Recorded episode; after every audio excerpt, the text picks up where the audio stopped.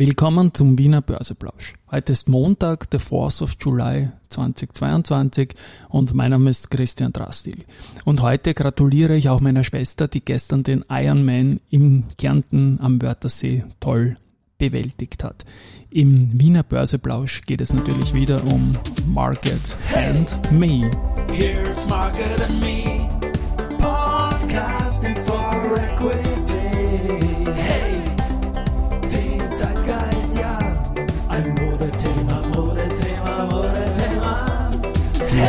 Börse als Modethema und die Juli-Folgen des Wiener Börseplausch sind präsentiert von Wiener Berger und Bank 99. Im Vorspann habe ich das heute 4th of July ein bisschen Englisch gesagt, weil wir mit kommenden Wochenende, wenn wir es schaffen, Jingle und so weiter und so fort, auch gemeinsam mit Palfinger die erste englischsprachige Wochenbilanz präsentieren werden und das kommt dann künftig wöchentlich. Beginnen wir mit einem Blick am Markt äh, 6075 Punkte. Jetzt um 13.20 Uhr, als ich das einspreche, ist ein Plus von 0,9 Prozent. Nachdem es am, am Freitag na, ebenfalls nach starkem Beginn zum Schluss wieder deutlich nach unten gegangen war, geht es heute am Vormittag mal wieder nach oben. Auf der Gewinnerseite die SBO, der stärkste Titel des ersten Halbjahres, auch heute mit 4,7 Prozent vorne, dann Polytech mit 3,2% und auch der zweite Ölwert, die große OMV, mit 2,6 Prozent vorne. Verliererseite Marinomed, Agrana und österreichische Post. Ebenfalls am Freitag, also am ersten Werktag im neuen Monat, ist die ATX-Beobachtungsliste gekommen für den Juni. Da sind jetzt immerhin schon 10 Zwölftel Bedeutung drinnen. Nur noch der Juli und der August vom Vorjahr werden durch den Juli und August von heuer, die jetzt eben kommen noch, die Sommermonate, ersetzt werden.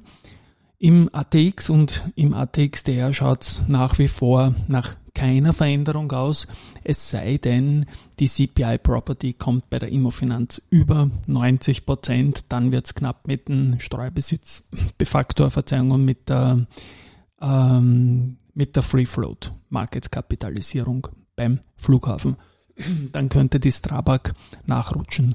Und im ATX 5 ist es so, dass Andritz jetzt plötzlich ein Kandidat geworden ist für eine Aufnahme per September. Das pickt alles ganz knapp zusammen auf den Rängen 3 bis 7, 4 bis 7, Verzeihung, nur die erste Group, Verbund und OMV, die sind in einer eigenen Liga. Das erwähne ich eh alle halben Jahre. Zu den Nachrichten heute ganz kurz. Ähm, die Linde GmbH hat die Strabag, Strabag Property und Facility Services, also die Strabag PFS, äh, mit dem technischen und infrastrukturellen Facility Management für drei Standorte in Bayern beauftragt.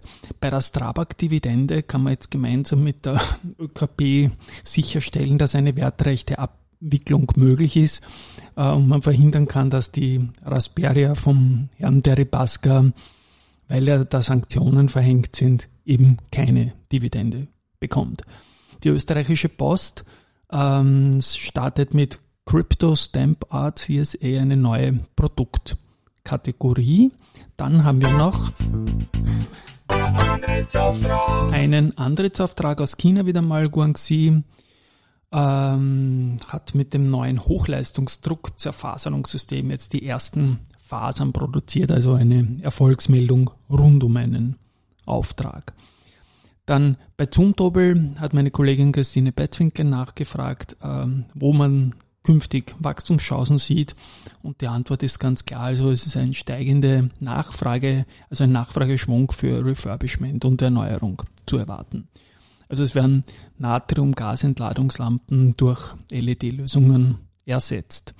Die Wiener Börse hat Bilanz zum Halbjahr auch geliefert und da ist vor allem das Handelsvolumen schön, 10% Steigerung gegenüber Vorjahr, knapp 43 Milliarden Euro zum Halbjahr und die erste Group überlegen vorne. Der, der Christoph Boschan, Vorstand, sagt, äh, dass man was für den Kapitalmarkt tun muss. Öffentliche Kapitalmärkte gehören gestärkt und in Deutschland sieht man jetzt konkrete Schritte.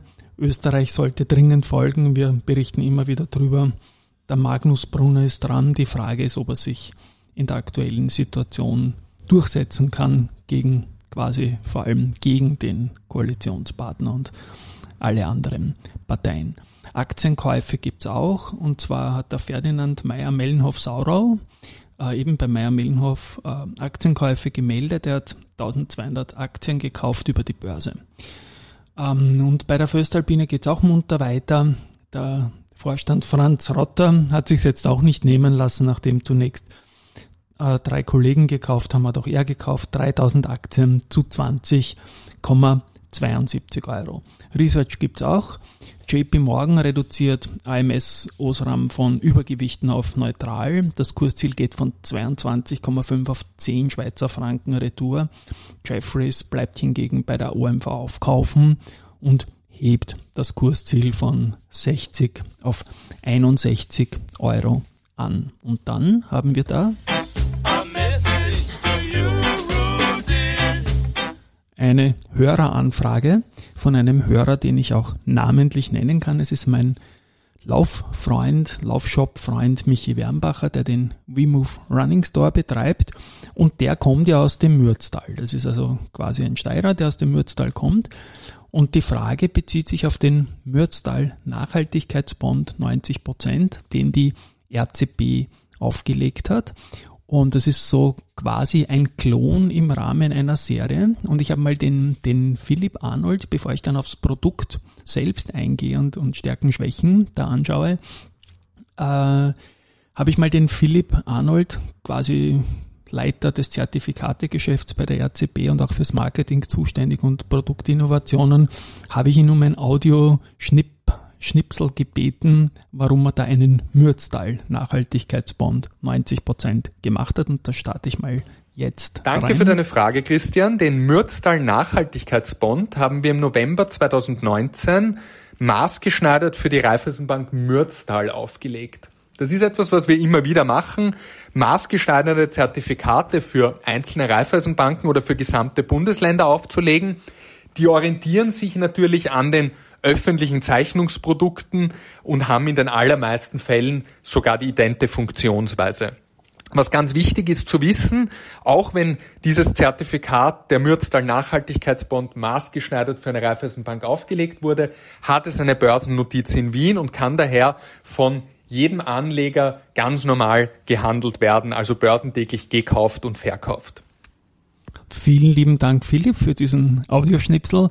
Ja, und was kann dieses Produkt? Also es ist ein Nachhaltigkeitsbond mit einer Laufzeit bis 2027 und bezieht sich auf den Basiswert äh, Stocks Europe ESG Leaders Select 30 Index.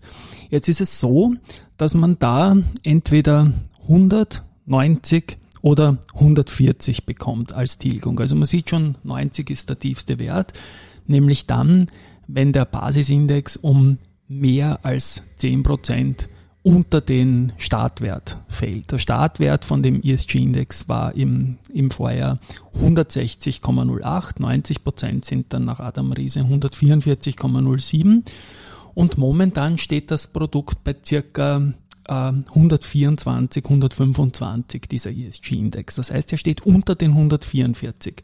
Was aber für den Käufer spannend ist, da der Kurs, zu dem er das Zertifikat nehmen kann, jetzt bei circa 86 nur steht. Das heißt, man hat einen Einkauf zu 86 und kriegt mal auf jeden Fall die 90. Emittentenrisiko möchte ich an der Stelle schon nennen, das ist klar. Wenn jetzt dieser, dieser Index, und da gilt nur die Bewertung zum Schluss, also am Ende der Laufzeit im Jahr 2027, über die 144, also die 90 Prozent vom Startwert geht, dann bekommt man schon 100, also von 86 auf 100.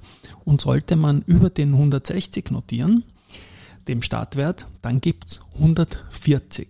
Also ich denke, das ist ein sehr feines Chancen-Risiko- Verhältnis, was sich da ergibt. Und ich habe die Frage genutzt, um generell auf die, auf die interessanten Möglichkeiten, die es jetzt am, am Sekundärmarkt bei bestehenden Zertifikaten einfach gibt, äh, hinzuweisen, weil auf der einen Seite sind natürlich die Underlyings nach unten gegangen, die Aktienindizes, so wie hier am Beispiel von diesem Stocks Europe SG Leaders Select 30. Und auf der anderen Seite sind natürlich auch die Bond-Renditen wieder ein bisschen angestiegen, sodass das Ganze jetzt relativ spannend aussieht von der Konstellation her. Also da werde ich in den nächsten Folgen oder Wochen, Monaten immer wieder darauf eingehen. Das hat es jetzt lange nicht gegeben, dass sich die Vielfalt äh, über den Sekundärmarkt dermaßen spannend darstellt. Einen Blick möchte ich noch aufs Underlying werfen. Es ist äh, eben dieser Stocks Europe ESG Leaders Select 30. Und dieser Index ist gestartet worden, quasi, der war von Anfang an als ESG-Benchmark gedacht und da sind eben, wie der Name sagt, 30 Titel drin. Und am Anfang waren 6% des Anteils Österreich. Ich habe keine Ahnung, welches Produkt war. Es war auch gar nicht so leicht zu recherchieren. Ich habe jetzt einige professionelle Marktteilnehmer gebeten, das für mich zu recherchieren. Werde das natürlich aufklären. Da war ein Österreicher zu Beginn drin. Ich tippe entweder auf Lenzing oder den Verbund. Momentan ist kein österreichischer Wert drinnen. Was ich jetzt wissen will und sicherlich nachreichen möchte, wann da der Exit erfolgt ist und welcher Wert es war. Die größten Titel sind momentan Orange, dann Zürich Insurance, Snamgas und Evonik. So viel zu diesem Produkt. Ja. Also Nachhaltigkeitsbond 90 Prozent, der unter 90 Prozent notiert und damit eine schöne Geschichte darstellt. Morgen werde ich eine andere Musik beim Abspann noch spielen. Das wollte ich eigentlich heute schon machen, habe aber Sample nicht vorbereitet gehabt. Meine Frau hat einen Text geschrieben für einen Stadtsong Urbane Revolution. Ich habe ihn rezitiert und habe ihn vertont. Es hat Spaß gemacht. Da haben wir auch den Daniel Riedel von der Burg irgendwo erwähnt. Das spielen wir dann morgen. Sekundärmarkt gibt gute Chancen, wie gesagt, und vielleicht wird auch am Primärmarkt irgendwann wieder alles gut. Baba und bis morgen.